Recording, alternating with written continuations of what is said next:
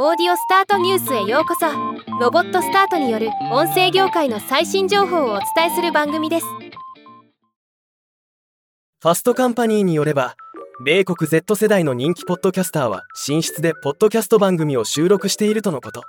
今日はこのニュースを紹介します。不思議な感じがしますがちゃんと意味があり寝室で収録することがリスナーとつながるための戦略になっているというのです。これはポッドキャスターのプライベートな空間を見せることで親近感を生み出すことができるというのが最大の理由とのこと。また現実的な話としてニューヨークなど家賃の高いエリアでは収録のための広いスペースが確保しにくいこともあり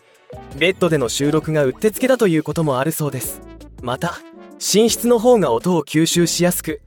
音質も上がるという要素もあるようです。深い親近感を生み出すことはポッドキャストの成功に不可欠な要素でありそのためにあえて寝室で収録するのはわかる気もします。日本ではまだビデオポッドキャストがあまり普及していませんが今後こういう収録が国内でも増えてくるのか注目していきたいと思います。ではまた。